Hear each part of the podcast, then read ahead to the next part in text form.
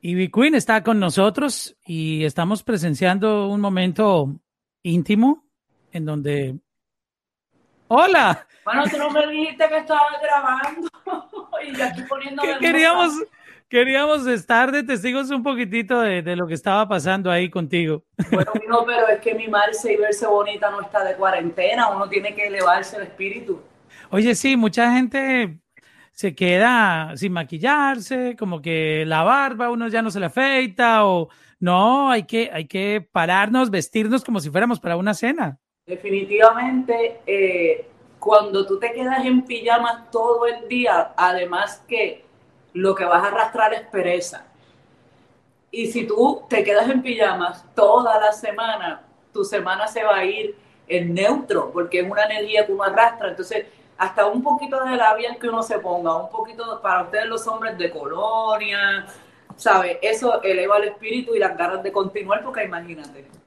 ¿Tú te estás maquillando todos los días? ¿Cuál es tu rutina ahora? No, eh, no todos los días, porque todos los días no, no, no hace bien para la piel. Y de eso yo sí sé. Hay días que solamente me dedico a ponerme mis cremas, porque eso es un ritual. Yo tengo que tener mi, mi mis lociones de la cara, mis sueritos y todas esas cosas. Eh, y solamente ando con, con, con, ellos puestos. Y cuando de momento me da con ponerme a maquillarme, me, me maquillo de la nada. O, y así sobreviviéndome en mis, mis, manos, que me, gracias a Dios a tantos años que llevo eh, haciéndome uñas, sé cómo resolverlo te toca ahora porque no hay, no hay manicure a domicilio ahora. Pero yo he sido una mujer multiusos en mi vida. Yo he sido una sirena que tú tiras al mar y cualquier oleaje que venga, ella lo va, lo va a dominar. Entonces, ya eso para mí es modo sobrevivencia. Oye, ese pelo rosado, aunque sabemos que lo has llevado de todos los colores, pero eh, particularmente ese color te queda súper bien. Mira, muchas gracias. Tengo eh, eh, gente que me dice, sí, el rosado, déjatelo más tiempo. Eh, pero no, me lo, me lo puse para estar en una ondita así media relax. Es correcto. ¿Estás en tu casa en este momento aquí en, eh, Miami? Sí, señor, sí, señor. Bueno, ¿cómo te, um, te ha parecido todo esto? ¿Cómo, ¿Cómo has vivido? Eh, no sé cuánto llevas, casi un mes más o menos, llevamos todos en, en este tema de la cuarentena sorpresivamente, ¿verdad? Sorpresivamente tengo que mirar el teléfono para, para observar los días con la fecha que estamos viviendo, porque no, yo creo que llevamos como un, mes y eh, como todo el mundo esto fue sorpresivo. Yo eh, recién estaba llegando con los turbos, o sea, con los buses a, a San Francisco de una ruta de 8 a 9, 8, como 8 horas veníamos manejando Llegamos a San Francisco que nos íbamos a presentar en el House of Blue con, con lo de la gira y llegaron las autoridades a decir que teníamos que movernos a otra ciudad porque iban a tomar sus medidas pertinentes para cerrar la ciudad y que no íbamos a poder hacer la presentación en el House of Blue, el concierto. Y definitivamente es una escena que, que pues para mí, como, como jefa, como amiga, eh, fue dolorosa ver a todo mi equipo de trabajo. En ese instante nos, bajamos de los buses, eh, nos despedíamos entre lágrimas con la gente de maquillaje, la gente de pelo, la gente de ropa, mi número, la gente de, las luces, la gente del sonido, el DJ, la gente de stream. O sea, yo andaba con un, con un combo, mi equipo de empleados andábamos sobre ruedas. Eh, habíamos pasado una experiencia súper divinas de convivencia. Yo le cocinaba al equipo, eh, yo andaba a veces con, disfrazada de o de pollito o de, diferentes eh, pijamas que me ponía que eran disfraces. Y ellos no sé, o de momento comprábamos pistolas para jugar al, al viejo este. Y definitivamente fue una, una, una, experiencia muy agradable, pero esto nos tomó por sorpresa que el mundo nos los paralizaron por completo, nos paralizamos todos. Y despedirnos fue tan duro porque de 28 fechas hice 11.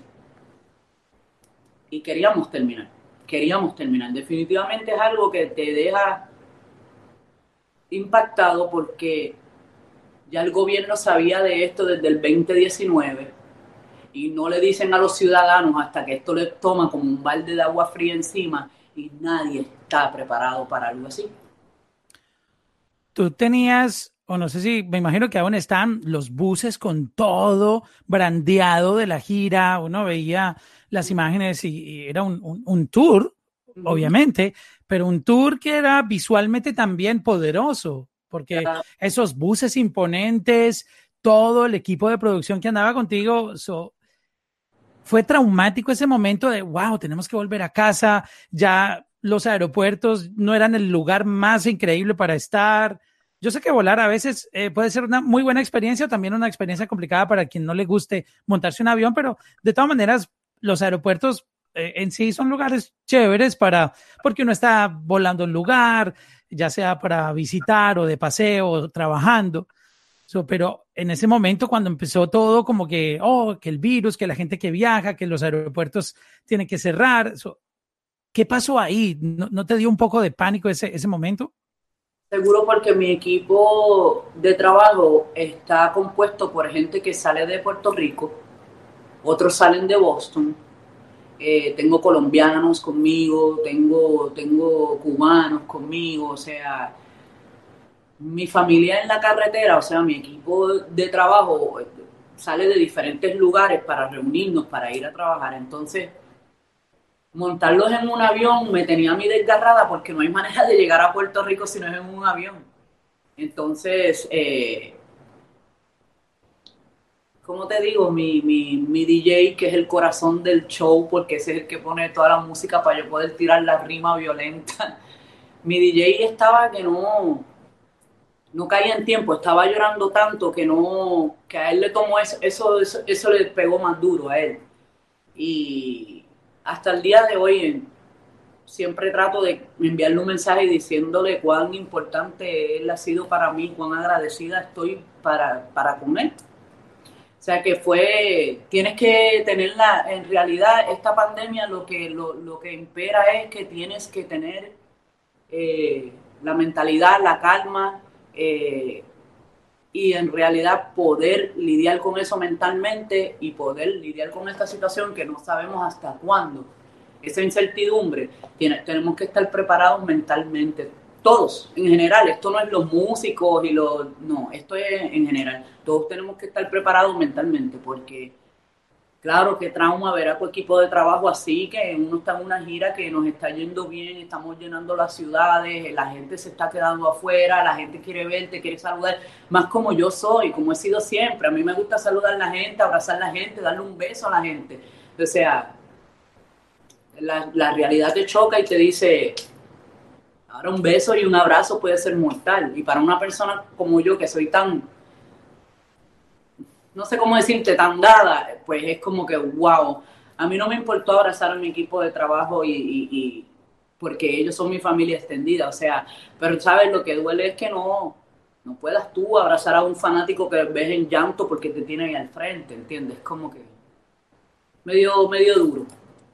Y aparte de venir de un ritmo casi sin dormir, porque tú sabes, las giras son agotadoras, de aquí para allá, de un lado a otro, de un venio a otro obviamente solucionando problemas que se presenten porque es, normal.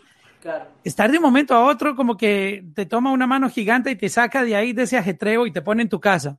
Mira, sin uno poder salir, ah, sin poder hacer reuniones de trabajo, sin poder como seguir en ese uh, revolú, como ustedes dicen en, en Puerto Rico, este, del trabajo diario y estar quietos en la casa ¿Cómo, es ese cambio? ¿Cómo tú has sentido como que de, de 100 revoluciones por minuto pasaste, a, digamos, a 10?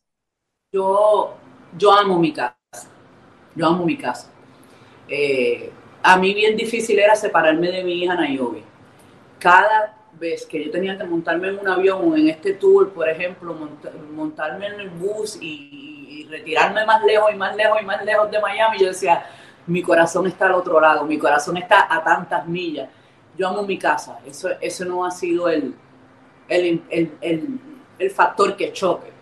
El factor que choca es no poder abrazar a la gente que tú quieres, hermano, no poder congeniar con en el supermercado, saludar a las señoras que tú siempre saludas normalmente, porque tienes que tener un perímetro. Eh, es como decirte un rechazo, como decirte la, la, la, la, la horrenda eh, eh, peste bubónica, que imagínate, eso dejaba a la gente, ¿sabes? No sabes a quién hablarle, si aquel tose porque es asmático, la gente entra en un pánico, si aquel tose porque realmente se detuvo el mundo, se le paralizó el mundo, todo el mundo, no solamente a mí, en general a todo el mundo. Ahora queda, como te dije, hacer un plan de, digo yo, de contingencia, un plan de sobrevivencia, un plan de mantenerte eh, saludable mentalmente. Y definitivamente la música es un lenguaje y un arte, porque usted, en, en general el arte, el arte, porque si usted ve una película una hora y media o dos horas, usted se transporta donde la película lo llevó y se le olvida lo que está pasando afuera. Si usted está oyendo música, agarra el mapa, termina mapeando la casa, barriendo, definitivamente el arte en estos instantes es vital para que la gente tenga ese suspiro de lo que está pasando. Entonces es el momento de uno ponerse creativo, no puede uno joder ahora con la mentalidad, eso es, ese es el peor estado. Una vez usted deja que la tristeza se aloje, se detuvo todo, ¿me entiende? Sí, y para terminar este tema de, la industria, la música, eh, la industria de la música es una, todos estamos afectados, pero una de las industrias que, que, va a estar golpeada por mucho tiempo va a ser la industria de la música porque tú no vas a poder cantar en vivo quién sabe cuándo. No se sabe cuándo vamos a tener clubs o conciertos de, de, muchas personas, de miles de personas asistiendo. Eh, los expertos dicen que podría tardar muchos meses, que esto podría, eh, los próximos conciertos podrían ser, dicen, no, eh, leí algo hoy que hasta 2021, eh, como a mitad casi de, casi llegando al verano. ¿Cómo tú ves esto? Porque es, es, una realidad que estamos viviendo.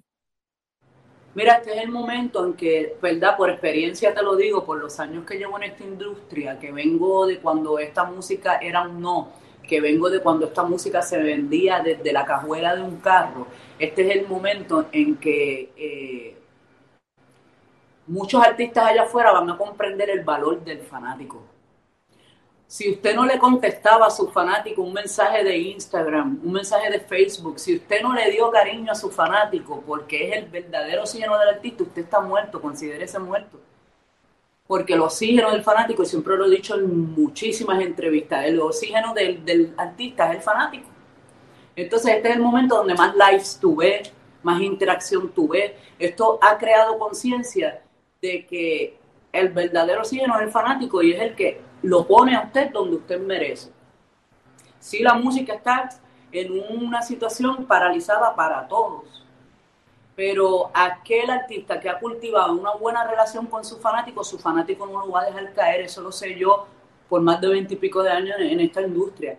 O sea que tengo unos fanáticos muy, muy buen, bien cuidados, bien educados, los conozco desde que eran niños hasta que pasaron adolescentes, hasta que son adultos, hasta que conozco a su abuela, su mamá, su tío, sus hijos. O sea, este es el momento donde la industria va a reconocer el poder del fanático. Entonces nosotros podemos seguir generando eh, de otras vías que ya todo el mundo lo sabe, ya nadie va a estar, ahora la guerrilla esta de los números y los streaming y los views eh, es algo bien, bien, bien que hay que mirar, ¿verdad? Porque cuando uno cuida a su fanático, ahora es que los fanáticos salen a respaldar eh, a su artista de alguna manera es el que va a llevar el plato de comida a su casa. Eso es algo que desde el saque uno tiene que comprender. Eso es algo que yo ah, eh, he admirado de otros artistas que, que, con sus fanáticos son al 100, los saludan. Para mí ha sido algo normal el saludar a un fanático porque siempre he comprendido que sin ellos no vamos para ningún lado, el show va a estar vacío.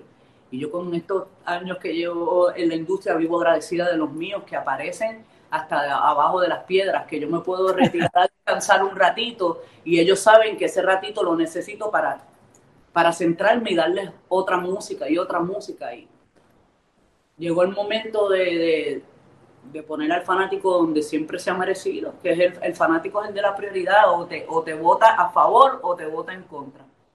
Entonces, pues por la experiencia y por todo lo vivido en esto de la música, eh, sí, tal vez el panorama de que podamos hacer los shows en vivo ante un cantidades masivas nos va a tomar un tiempo, pero hay otras maneras de, de, usted poder llevar la bichuela a su casa. Y ahora es lo de ser inteligente y saber qué es lo que usted va a sembrar eh, en medio de tanta eh, complicación, ¿verdad? Espiritual, mental y sobre todo emocional, porque está todo el mundo en un estado muy emocional.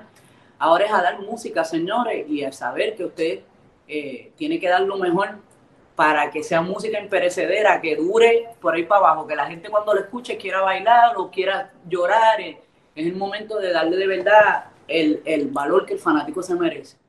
Está muy bonito y poderoso ese mensaje tuyo de lo importante que son los fans para un artista.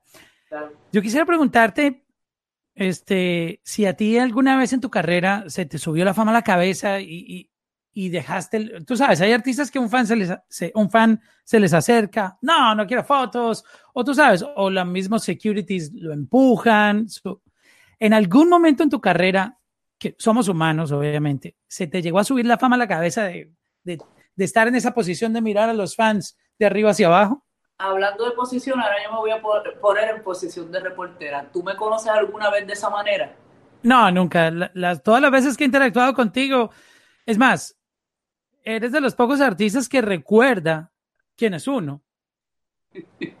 yo te saludo y tú, yo te saludo y tú me has dicho, ¡ay! No sabía que eras tú y tienes el pelo de otro color. Oh, sí, porque es que tú cambias tanto que uno dice, ¿será ella?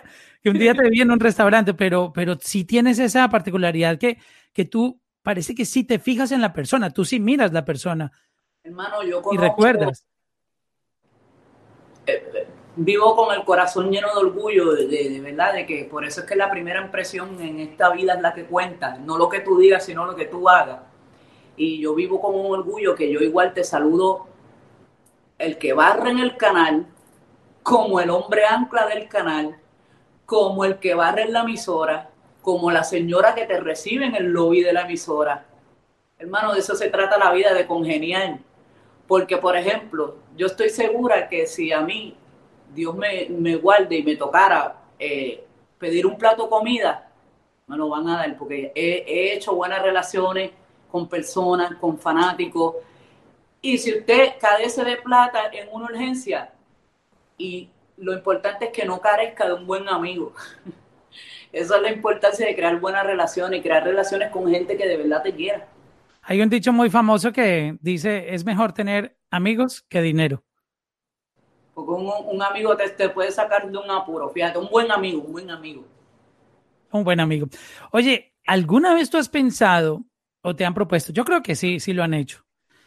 De reunir todas esas historias tan increíbles e inspiradoras de tu carrera, tanto como artista, como mujer, como mamá, como esposa, o sea, todo ese conjunto y llevarlo en, en, una película.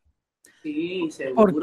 porque realmente cuando uno investiga sobre, sobre tu vida, sobre tus logros, eh, todo lo que representas para, para la industria, para los fanáticos, o sea, hay cómo hacer un libreto para una película hasta con continuación.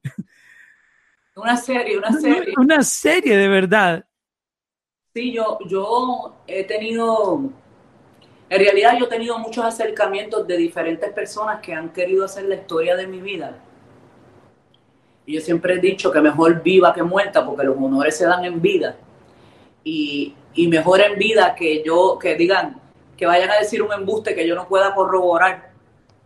Pero sí me han ofrecido muchas, en muchas ocasiones, pero el, el, el issue está aquí en que cualquiera quiere ofrecerte una película de tu vida, pero no está dispuesto a pagar por ella. Quieren o que te vayas eh, o ellos comprar los derechos todos de tu vida y darte, como quien dice, cegarte con una cantidad de dinero y aquí, para mí es importante que mi hija yo le dé un legado intacto. Cuando ella vea a su madre, esté yo o no esté, ella sepa que su madre fue fundación de algo tan grande como es la música urbana hoy en día. Entonces, sí he tenido ese, acercamiento de, y esas ofertas, pero cada vez me acerco más a que probablemente la termina siendo yo, ¿sabes? Yo quisiera que a ti te gusta la actuación y tienes experiencia en eso también. Sí, tengo, tengo, tengo media villana ahí, pero sí, sí, sí. pero, pero podría ser lindo que, que, que, que yo misma este, sea la que le dé paso a esa idea y consiga gente que se asocie conmigo, gente seria, porque hoy en día cualquiera dice, ah, vamos a hacer la historia de Sutano, Menganito, Perenceno.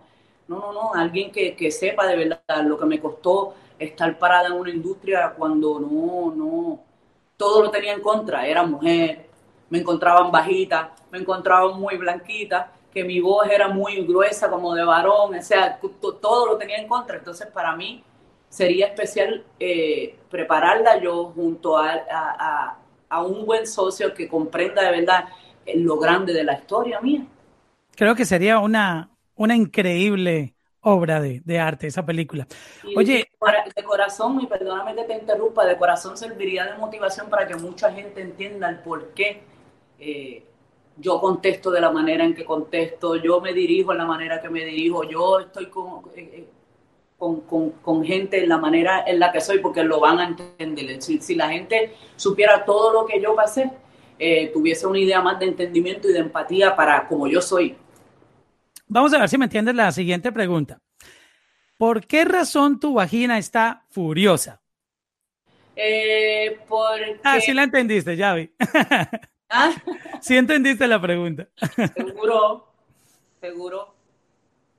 ¿Quieres que, es Claro, claro. Yo quiero saber, eh, mucha gente de pronto no sabía que tú participaste en, en, los monólogos de la vagina y, una parte que tú dices eh, en la obra dice que tu vagina está furiosa.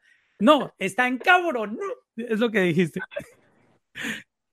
Bueno, los monólogos de la vagina yo, yo me reía porque cuando me reuní con, con la productora y me dio el libreto, tenía mucho lenguaje que yo no lo iba a comprender la gente en general y yo me iba a ver como que muy fake, o sea, muy ficticia. Y yo le digo, yo voy a ser yo, si tú me dejas ser yo no tenemos ningún problema, porque igual yo necesito hablar malo.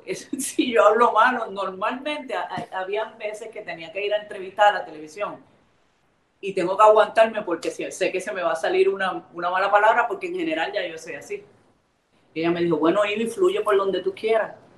Y lo lindo es que estábamos orientando a otras mujeres sobre su, su órgano reproductor, o sea, su, su vagina, o sea, y había gente de diferentes edades, pero se rieron conmigo en cantidad. ¿Puedes recordarnos un, fragmento de, esa, de ese monólogo? No creo que se te haya olvidado, porque me imagino que lo memorizaste tanto que algo se te quedó. No, no, fíjate. Fíjate por qué, te, por qué te puedo fallar ahí. Porque la mayoría de las cosas que estaban escritas, al yo pedirle autorización a hacer yo, muchas de las cosas me nacieron Wow, lo improvisaste en el momento de la obra, wow. Seguro, improvisadas. Yo tenía un elenco espectacular de mujeres al lado que ya eran actrices. Yo dije, no, aquí yo tengo que. Esto es como cuando hacen un cipher eh, de, rap. En mis tiempos lo se hacía mucho la improvisación. Me tocó eso en, en los monólogos. Wow, fue como un freestyle de la vagina. Claro. Mi vagina está furiosa, está Pero bueno, eso es algo que la gente no sabía de ti, que tú habías hecho esa, esa, esa obra. Yo ah, quería traer eso acá para, para comentarlo. Contramano, pues tú sí sabes sus cositas de mí. Bueno, te puedo confesar que no me gusta mucho investigar cuando voy a hablar con, con algún artista porque, pues, ah, es como si uno ya sabe quién es eh, Santa Claus o ya sabe eh, lo de los huevitos de, de Pascua. O sea, no, no, me gusta ser un poquito más inquieto e ingenuo y preguntar. No, no, pero porque va a salir la respuesta real, por eso. Exacto. De las pocas cosas que, quise averiguar que no sabía de ti, este, tiene que ver con New York y encontré algo que, no sabía de ti, era que habías trabajado en, en, una compañía que distribuye como los directorios telefónicos y tú contaste que, que te habías cortado los dedos, tú sabes, tratando de insertar el sticker.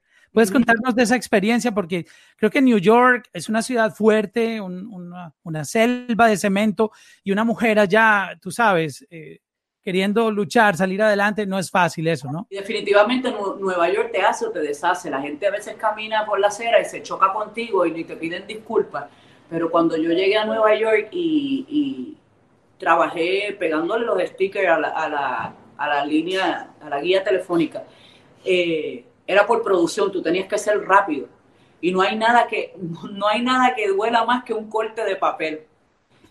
es como una navaja. Sí, no, yo llegaba con mis manos todas cortadas, yo trataba de avanzar, hacer, eh, tratar de hacer 50 a, 100 guías por, por día, porque era trabajar por producción. Ya luego también trabajé limpiando casas, cocinando también, me tocaba cocinar en, en cafeterías.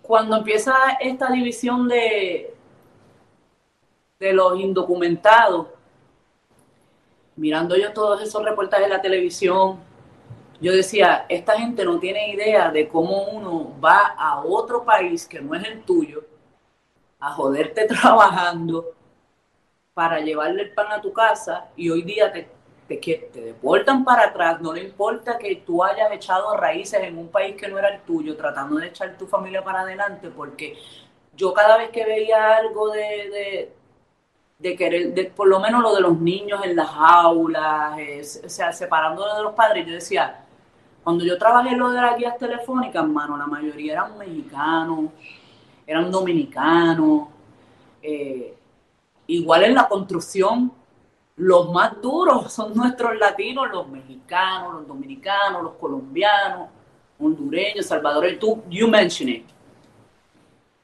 This world, este mundo fue construido por gente así, que llegó a este país con la esperanza de ser algo grande y de trabajar, echar su familia para adelante. Entonces, para mí siempre el trabajo ha sido honra.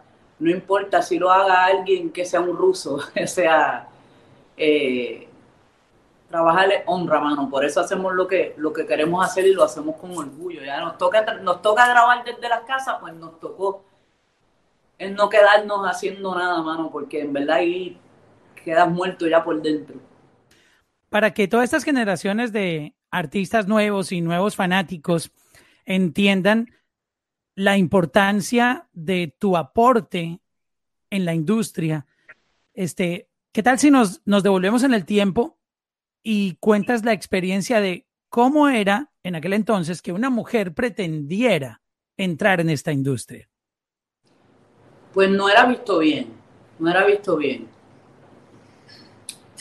Yo me gané mi sitial realmente improvisando. Yo iba a la discoteca de y se improvisaba hasta más no poder, o sea, hasta morirme. Pero yo estudiaba bien el terreno para donde iba. Yo llevaba, llevaba como una semana antes viendo los ciphers de los hombres y buscando el punto débil de dónde era que el tipo no estaba llegando para, para finiquitar al contrincante. Eso no era visto bien. Y máximo, después que me hice mi espacio, eh, que yo fuera la que está cantando con contenido, y para ese tiempo, como casi ahora, el contenido era desgarrante para la mujer, era el objeto sexual, era por dónde le iban a dar, por dónde, cómo se le iban a comer. Entonces yo tenía que nadar, cuando te digo que yo soy una sirena, una sirena por eso, yo tenía que nadar eh, en el terreno que me tocara porque yo tenía todo en contra, especialmente ser mujer, porque no, no era visto bien que una mujer dijera, eh, primero que entrara en un cipher y pudiese manejar la letra igual que un hombre en la improvisación, o sea, o hasta mejor. Te tenías que sentir poco por ser buena. Eh, los tiempos después iban pasando y y yo lo tenía todo en contra porque siempre he sido tomboy, nunca estaba eh, como que presta para apretarme los bustos, ¿sabes? Siempre, siempre estuve con ellos rodeada y me manejé con ellos y me comportaba como ellos y la diferencia es que soy nena, soy nena. Pero así fue mi, mi, mi camino, mi graduación. Wow. Y, y de verdad que toda esta nueva generación los que no lo hayan hecho aún te deben un agradecimiento porque tú abriste ese camino, tú eh, dejaste esa, esa huella bien plantada de que una mujer sí puede entrar en, un género que siempre era masculino. Hay gente que no lo entiende porque como hoy en día entran a streaming, pero mira cuántas mujeres hay.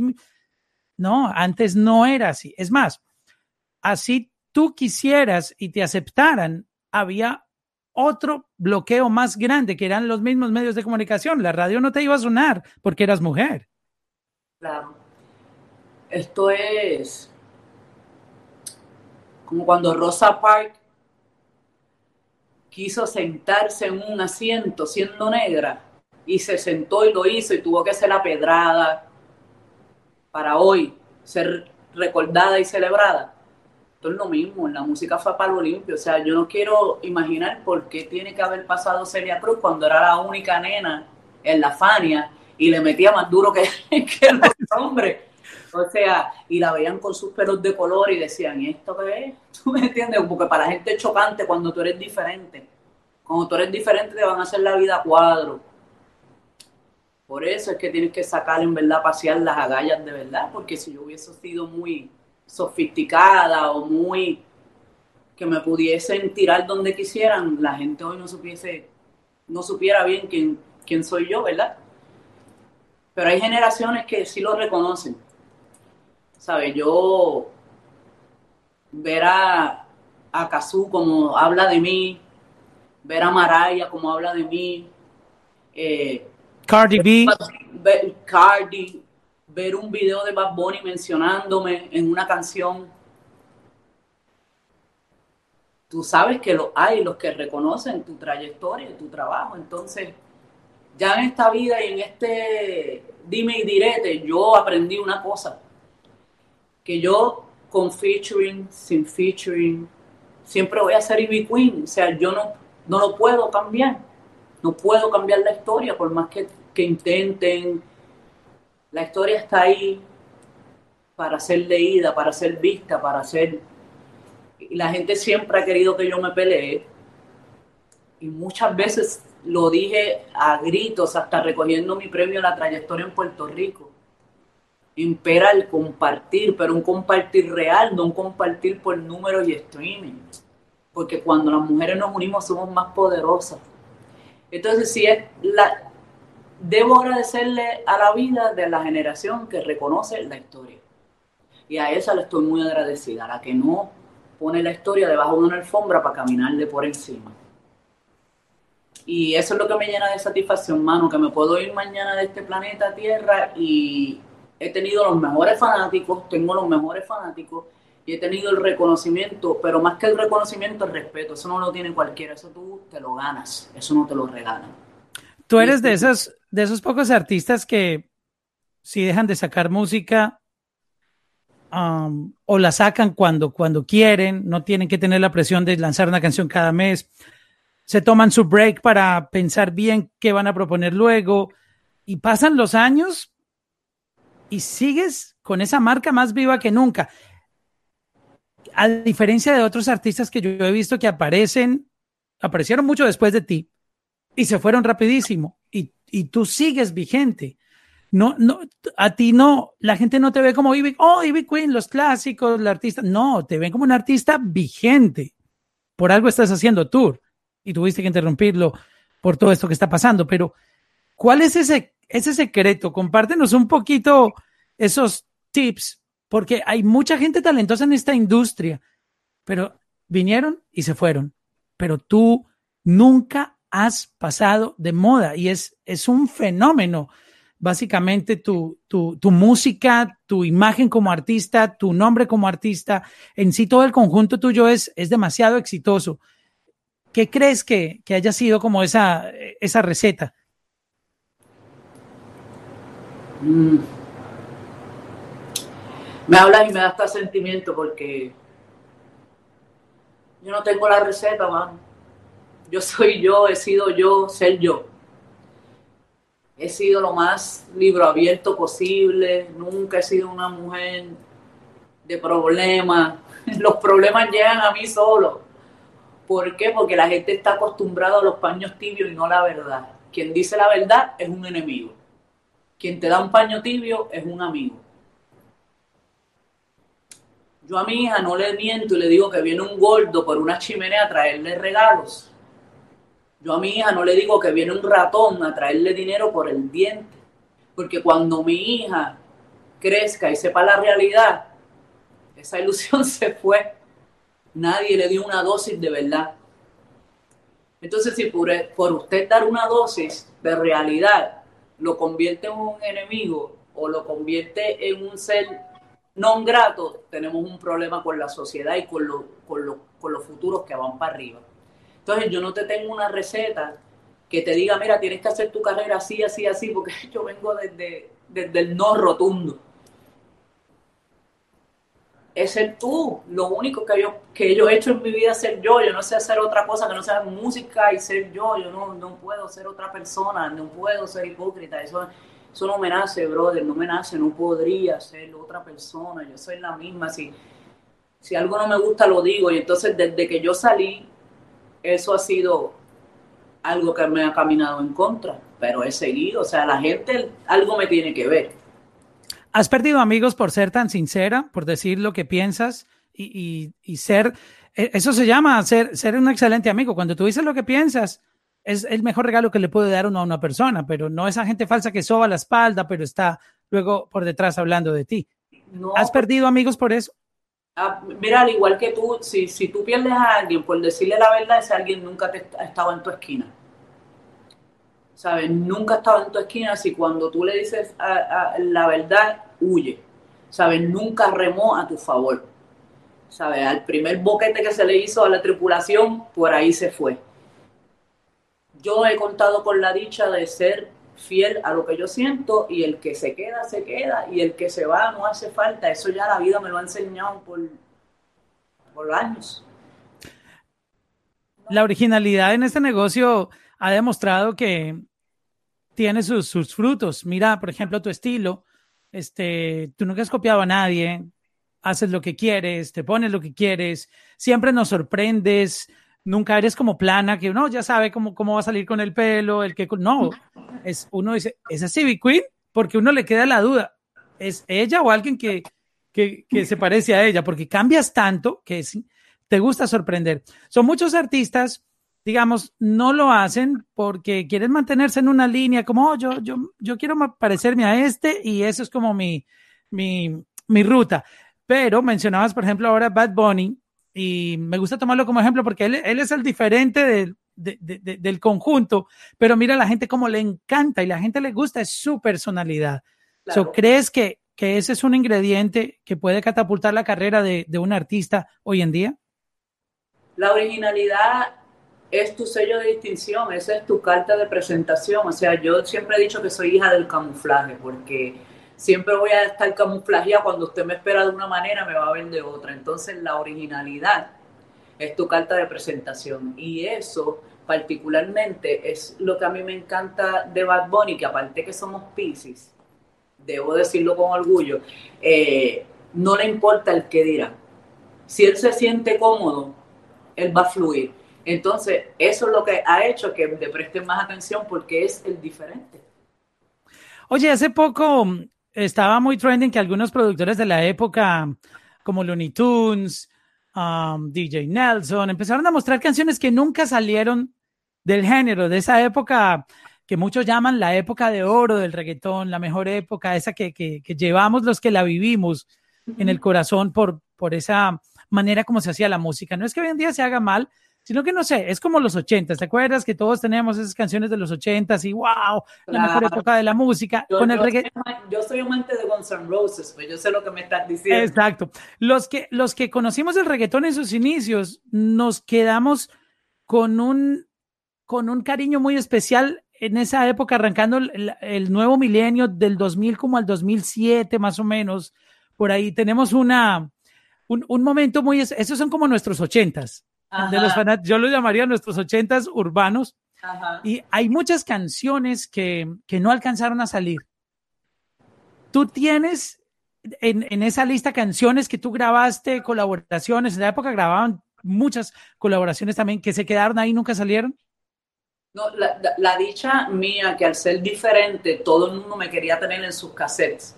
¿Sabes? Yo podía grabar con Nelson, con Playero, con, con DJ Negro, eh, con Blas, eh, con Nico Canadá y el Mansion Crew. O sea, yo todo lo mío fue saliendo, siempre fue saliendo porque decían, mira, la flaquita que suena como un varón, yo la tengo, así era el, adjetivo que me ponían. Yo la tengo, la tengo, la tengo en mi cassette grabada, la tengo en mi cassette grabada, o sea, todas mis canciones fueron saliendo, gracias a Dios todas salieron. Eh, todas marcaron diferentes eras del género, diferentes cambios que iba pasando. Eh, Looney Tunes también me tocó, cuando llegó la ola de, de, Looney Tunes también me tocó, o sea que, que, siempre estuve en ese, en ese, en ese, yo digo vaivén musical. Pero featurings tal vez hubiese grabado muchos más, o sea, uno de los que más jamás pensé que me iba a suceder fueron con Vicosí, porque uno ve a Vicosí, es, es padre fundador de, este género, eh, que hay que aceptarlo, o sea, padre fundador de este género antes que nosotros llegáramos, los de reggaetón llegáramos. Y colaboraciones tal vez me hubiese eh, gustado sentarme y crear algo con Tego, que nunca lo hicimos, que nunca grabamos algo juntos. Eh, con Don Omar sí grabé, pero hubieron colaboraciones que sí de verdad me hubiese gustado hacer. Es decir, no, no, no con más, sino tú y, él, por ejemplo. Ajá, yo y Tego, porque el, flow de ese negro me, parece tan particular y tan diferente. ¿Sabes? En, esa época también que estaban los diferentes DJ, era como diferentes bandos pero yo me, yo podía saludar a cada uno de, de cualquier bando porque yo no tenía problemas con nadie, o sea, yo saludaba a todos, entonces igual me hubiese gustado hacer una colaboración eh, con Lito Polaco y Enciseja que pertenecían a la industria y eran de hip hop, en ese tiempo me hubiese gustado hacer una colaboración con ellos porque la cuestión era que ellos vivían en guerra con Baby Rasta Gringo, que eran de Dinois, y entonces ve colaboraciones así eran las que yo hubiese hecho si tuviese la capacidad que tengo ahora en la industria y en la música, hubiese sido algo que hubiese quedado ahí grabado para siempre.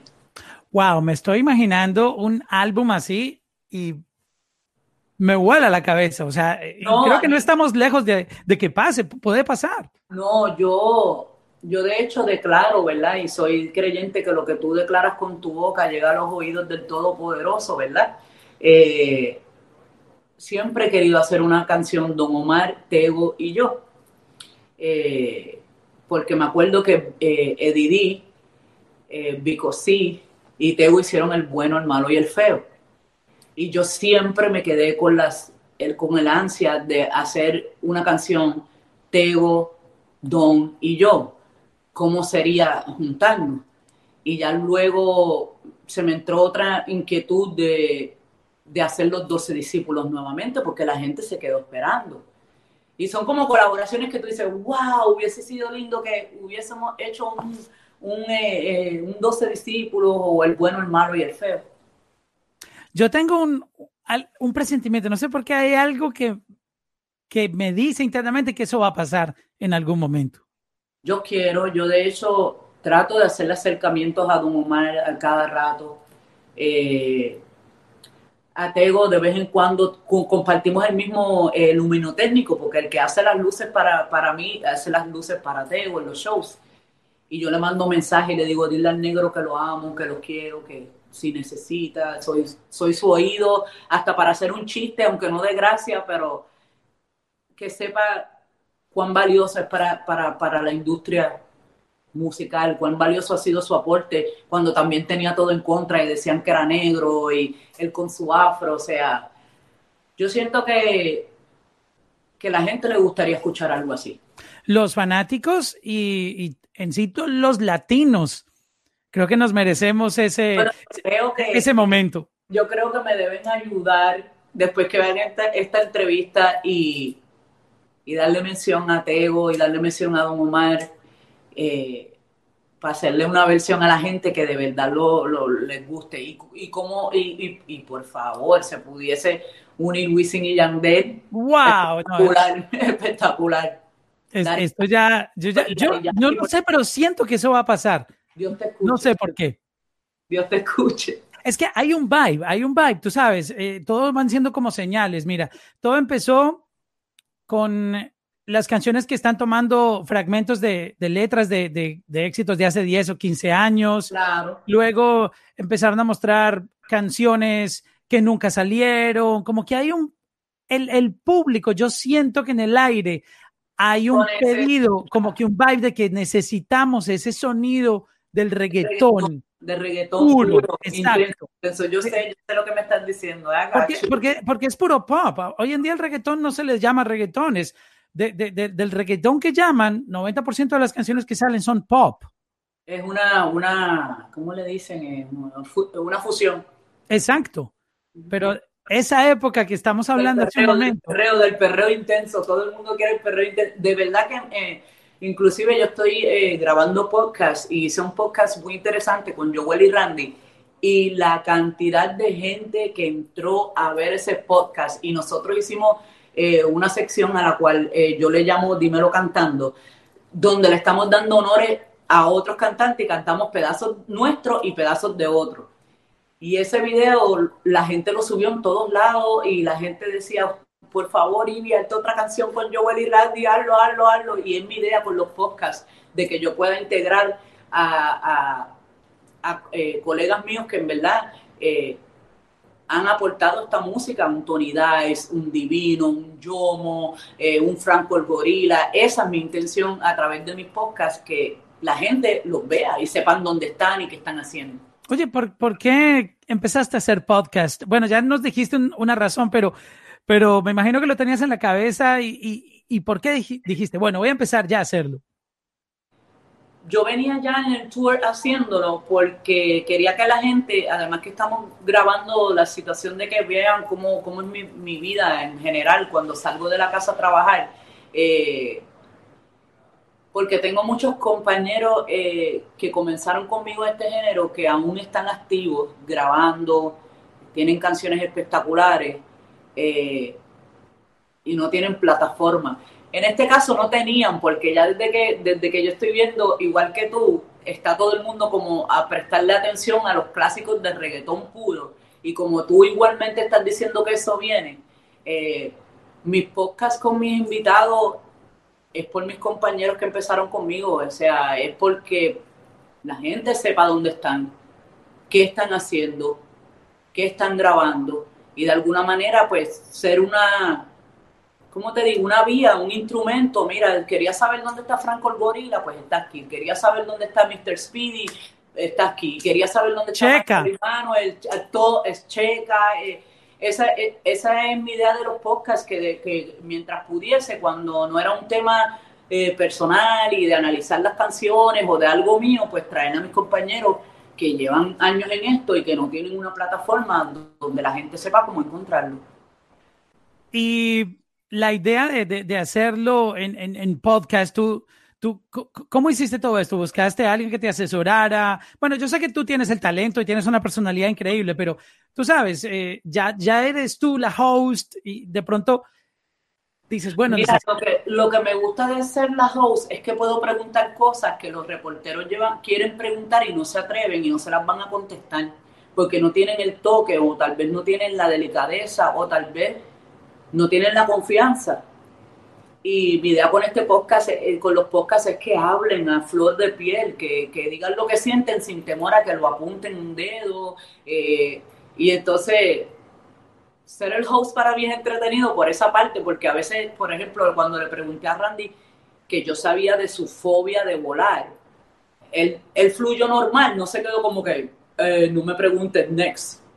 Sino que sí, yo, vi, esa parte y me, me gustó bastante. Me contestó, eh, tienen que esperar el podcast con Vico sí, que está espectacular. Oh, wow, con Vico sí. Y le pregunté cosas que yo sé que la gente también les quiere preguntar. Entonces, eh, me senté con, con mi socio y me hizo llegar el equipo, todo el equipo de podcast y me dijo, Ivy, tú tienes la capacidad para dirigir el podcast y lo que tú quieras, lo que el tema que tú quieras tocar, la gente lo va a aceptar.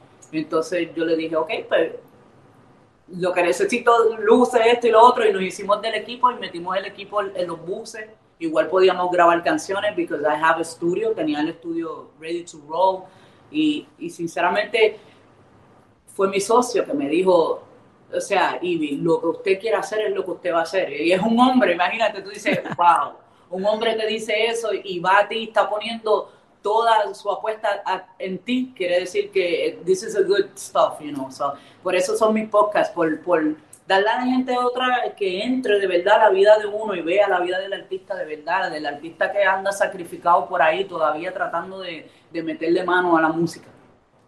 Y ese episodio con Joel y Randy, por ejemplo, tú lo grabaste en el tour. Ese yo lo grabé en el tour. Eh, ellos llegaron a la casa porque lo que hice fue que alquilé una casa. Ese día paramos, paramos los buses frente de la casa y montamos todo el, el podcast y ahí llegó Joel y Randy. Eh, yo quería tenerlo a los dos porque las entrevistas siempre la gente tiene igual, Joel solo o a Randy.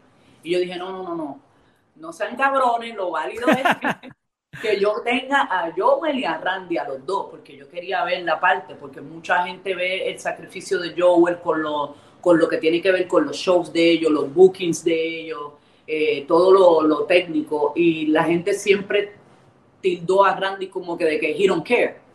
But no, en este podcast fue interesante ver que Randy también había pasado eh, eh, episodios personales y espirituales que estaban llevando a Randy ya como que a en la música como que a pensarlo, como que like, okay, is it this over or what are we gonna do? Pero eso es lo lindo de ese podcast que, y todos los podcasts que son reales y yo hago preguntas que porque yo soy fanática de ellos. ¿Y qué nombre le pusiste al podcast?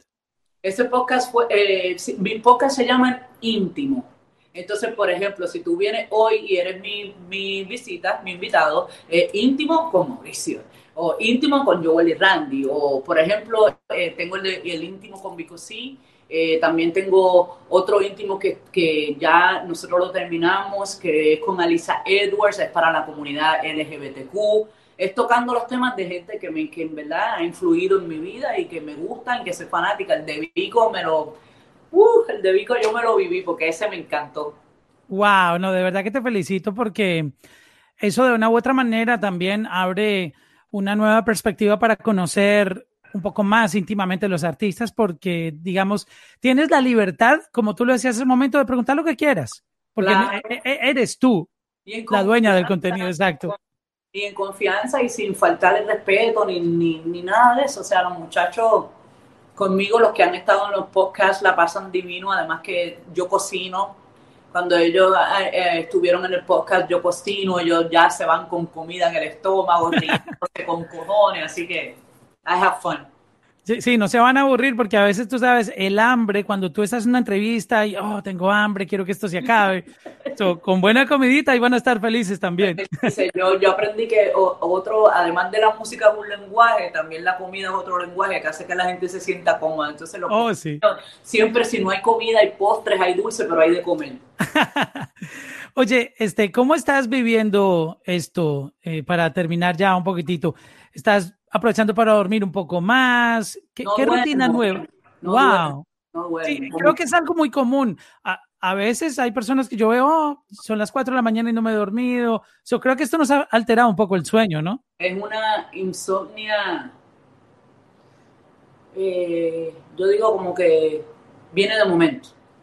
De momento sí puedo dormir un sueño bien, pero de momento no puedo dormir, está todo el mundo en la casa dormido y yo estoy despierta pensando en, ok, what if, what if. ¿Cuál es el plan B? ¿Cuál es el plan C? Sí, y entonces tratando sobre todas las cosas, no empaparme de noticias que no hacen falta antes de irme a dormir, porque eso es lo que no me está dejando dormir. Cuando no sabes a dónde dirigirte y hay demasiada información, esto no te va a dejar que tu cabeza funcione y vaya a dormir adecuadamente. Por eso es que dicen que cuando tú tienes pareja no te acuestes enojado porque eso es lo el peor error. Pues lo mismo en esta pandemia. Si usted quiere saber algo real sobre la pandemia, sobre la enfermedad, sobre las medidas, señores, vaya a una página de ciencia, que la ciencia es la que investiga, ¿verdad? No se vaya a una página de entretenimiento o una página de chisme que donde lo que están sacando son cadáveres y cadáveres. Entonces a veces te, te llenan ese disco duro de tanta información que no sirve, que es lo que tiene a medio mundo allá afuera con insomnio. Y, justo hacerlo, el, el scroll ese de esas noticias amarillistas antes de dormir, lo peor. Eso es devastador. Ese es mi, mira, ese es mi consejo de corazón, señores, antes de dormir, no vaya a páginas de material amarillista porque no va a descansar de la manera que debe ser. Yo inclusive siempre he dormido con sonidos de lluvia porque tengo una maquinita que hace eh, ruidos de naturaleza, de pajaritos. That has to be my concentration mode. Because no te puedes acostar lleno de esa información. Sinceramente te vuelves loco. O te ves una película cómica, eh, algo que te divierta. Stand-up comedy, me encanta el, el, de Dave Chappelle. Lo vi completo y me acuesto así como que ya en ese en ese mood de ver algo de comedia o alguna película este muy o muy gangster o muy o muy femenina de eso este House Tela Get Her Groove yo soy bien clásica sí no es bueno verse por ejemplo Pandemia Quarantine no esas no no sé cómo la gente, yo no sé cómo la gente le ha hecho caso. Y están trending, están trending esos movies ahora, no entiendo por qué. Ah, that is fucked up. Ivy Queen, muchas gracias por atendernos. Eh, contigo yo podría hablar todo el día, pero quiero guardar material para otro podcast porque Seguro. tú eres la persona que más quiero tener en, en este podcast.